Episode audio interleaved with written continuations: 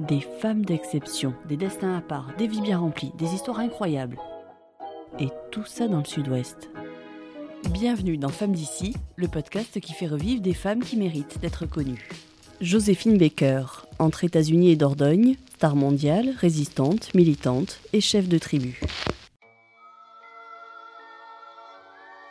Reprenons l'introduction de ce podcast. Des femmes d'exception, des vies bien remplies, des destins à part, et tout ça dans le sud-ouest. Si on réfléchit deux secondes, il y a un nom qui ressort en premier. La reine du musical, résistante, militante antiracisme qui a soufflé une bulle de tolérance sur la Dordogne. Joséphine Baker. Baker, pas Baker, elle y tenait.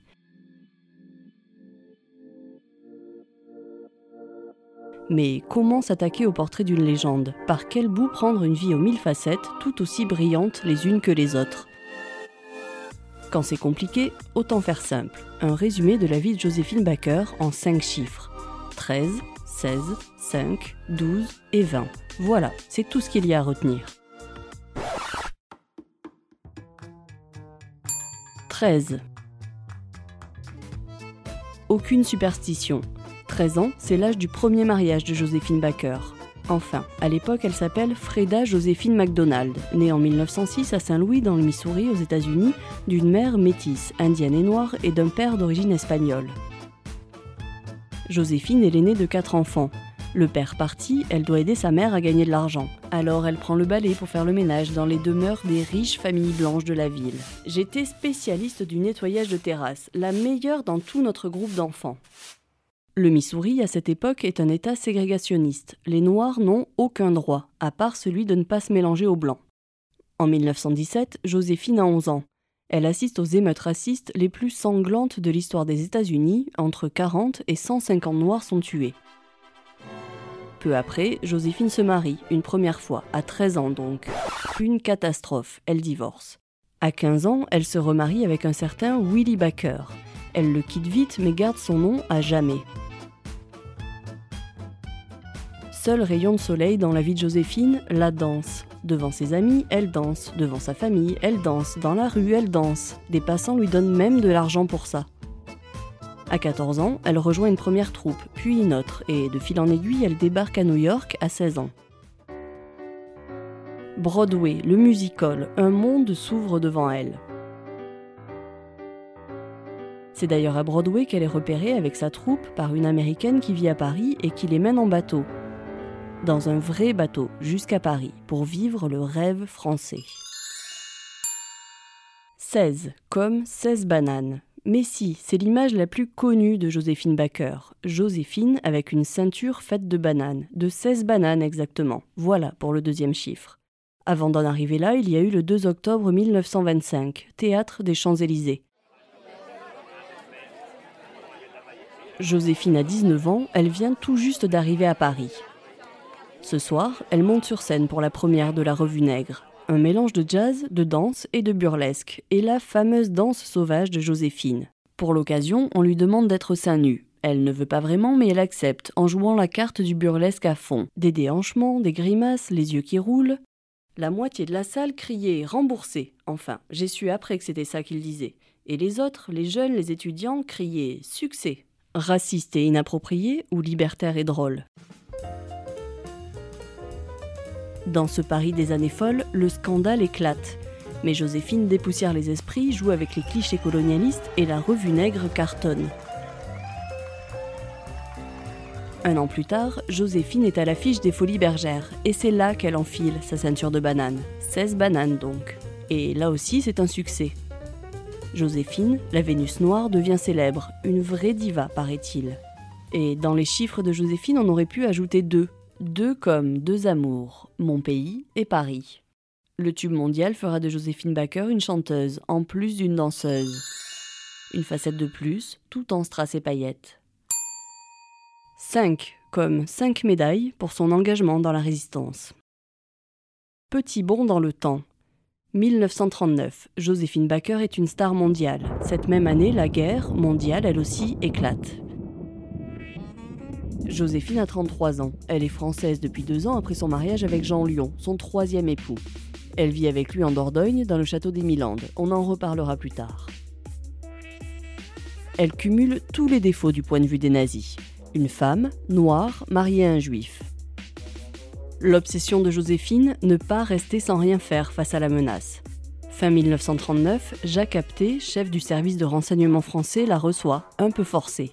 Il n'est pas vraiment convaincu qu'elle ferait une bonne espionne. Trop impulsive, trop caractérielle, trop fragile. Mais en un rendez-vous, elle renverse son jugement. Après tout, elle a des entrées partout. De réception en soirée mondaine, elle glane des informations auprès de l'ennemi.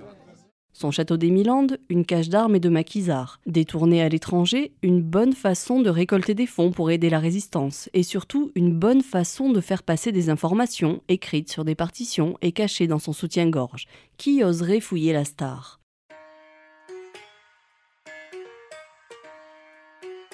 Après l'armistice, en 1940, Joséphine suit Jacques Apté et part en Afrique du Nord. Officiellement, il est son manager. Officieusement, elle lui permet de passer partout pour récolter des informations. Joséphine est hospitalisée pendant 19 mois au Maroc. Sa chambre de convalescence se transforme en QG de la résistance et base arrière de la propagande pro-De Gaulle. En 1942, Alger est libre. La résistance crée une armée pour poursuivre jusqu'en France. Joséphine Baker devient sous-lieutenant des forces aériennes françaises libres. Elle part en tournée en Syrie, Égypte, France, Angleterre. Pas sur le front, non. En concert pour remonter le moral des troupes, financer l'armée de résistance et promouvoir le général de Gaulle. Et voilà pourquoi elle a obtenu cinq médailles bien méritées pour récompenser son engagement. Parmi elles, la Légion d'honneur à titre civil obtenue en 1961 et en même temps la Croix de guerre avec palme, reconnaissance de son action militaire. 12, comme 12 enfants qu'elle a adoptés. On l'appelle la tribu arc-en-ciel, 12 enfants venus du monde entier, adoptés avec Jo Bouillon, son quatrième mari. Il y a Akio et Teruya, venus du Japon, Jarry le Finlandais, Louis le Colombien, Jean-Claude et Moïse les Parisiens. Là, ça fait 6. On est alors en 1956. Joséphine a 50 ans et ne veut qu'une seule chose, voir ses enfants grandir. Alors c'est décidé. Elle arrête la scène avec un dernier gala le 10 avril à l'Olympia. Tout Paris se presse pour l'acclamer. Elle rentre ensuite au château des Milandes en Dordogne. Une grande fête est organisée, elle donne ses robes de scène et brûle celles qui ne partent pas. Reprise des adoptions. Brahim et Marianne, venus d'Algérie, puis Kofi, l'ivoirien, Mara, le vénézuélien, Noël et Stélina, français. Là, le compte est bon.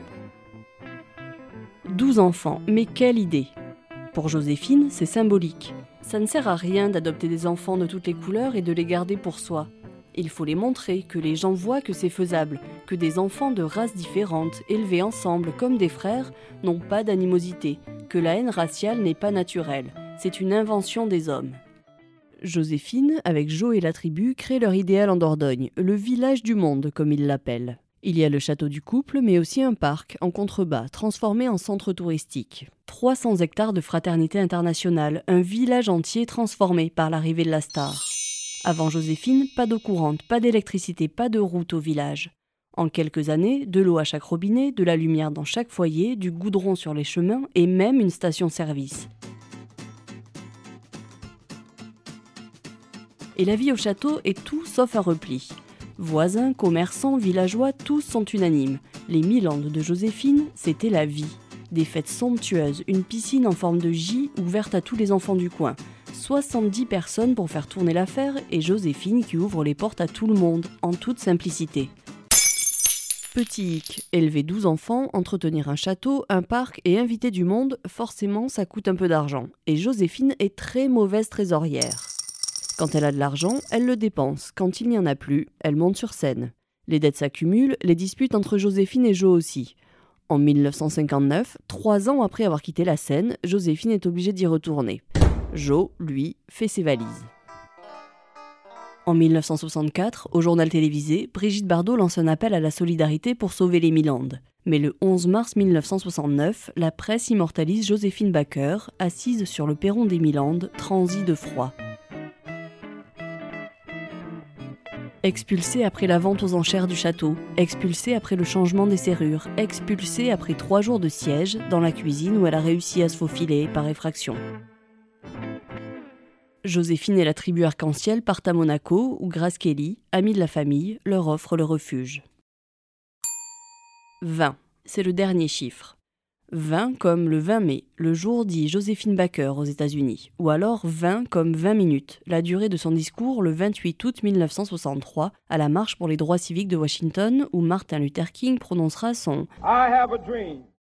Ce 20, c'est le symbole de la militante antiracisme qu'était Joséphine. Elle a quitté les États-Unis pour la France sans un regard en 1925. Elle y reviendra une première fois en 1935 en tournée.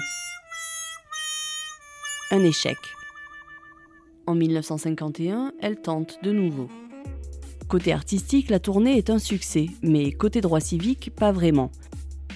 En 30 ans, pas grand-chose n'a changé. Les noirs d'un côté, les blancs de l'autre. Joséphine est noire, mais elle est une star, alors on la tolère. Elle, elle a envie de croire que sa venue changera les mentalités. À Miami, elle réussit à faire entrer des noirs dans la salle pour assister à son spectacle. À Los Angeles, elle fait arrêter un homme qui ne veut pas être dans la même pièce qu'une nègre, comme il l'appelle. À Atlanta, trois hôtels refusent de l'accueillir. À Manhattan, un club select tarde à lui servir à manger. Qui l'a laissé entrer aurait dit le gérant. Elle appelle son avocat, menace de porter plainte. Pas de sanction pour l'établissement, mais l'affaire ternira la réputation du club. C'est après cette tournée de 1951 que l'Association nationale pour le progrès des personnes de couleur fera du 20 mai la journée Joséphine Baker. Le 28 août 1963, 12 ans plus tard, elle monte sur scène à Washington en uniforme des forces françaises libres. Face à elle, des centaines de milliers de personnes venues marcher pour les droits civiques. Vous savez, les amis, que je ne mens pas quand je dis que j'ai fréquenté des palais de rois et de reines, des demeures de présidents et bien plus encore. Mais je ne pouvais même pas entrer dans un hôtel en Amérique et y prendre un café, et ça m'a rendue furieuse. Et quand je m'énerve, vous savez que j'ai tendance à ouvrir ma grande gueule. Et là, attention, car lorsque Joséphine ouvre sa gueule, le monde entier va en entendre parler. La fin de la ségrégation en 1964 et un triomphe au Carnegie Hall en 1973 finiront de réconcilier Joséphine à son premier amour, son pays. Et voilà, 5 chiffres pour une vie. Est-ce qu'on pourrait avoir un numéro complémentaire pour compléter la grille? Allez, le 6. Ah non, le 1. En fait, c'est presque pareil. Le 30 novembre 2021, Joséphine Baker était la sixième femme à entrer au Panthéon, la première femme noire. À cette grande, très grande femme, la patrie reconnaissante.